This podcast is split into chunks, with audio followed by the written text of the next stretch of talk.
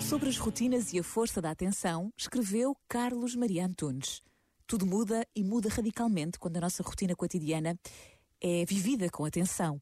Ao dizer atenção, dizemos de uma faculdade interior, a que poderíamos também chamar o olhar do coração. Só se vê bem com o coração, como nos recorda Saint-Exupéry no Príncipezinho. Quando vivemos a partir do coração, cada gesto, ainda que exteriormente igual, é, é sempre original. Cada palavra é pronunciada como se o fosse pela primeira vez.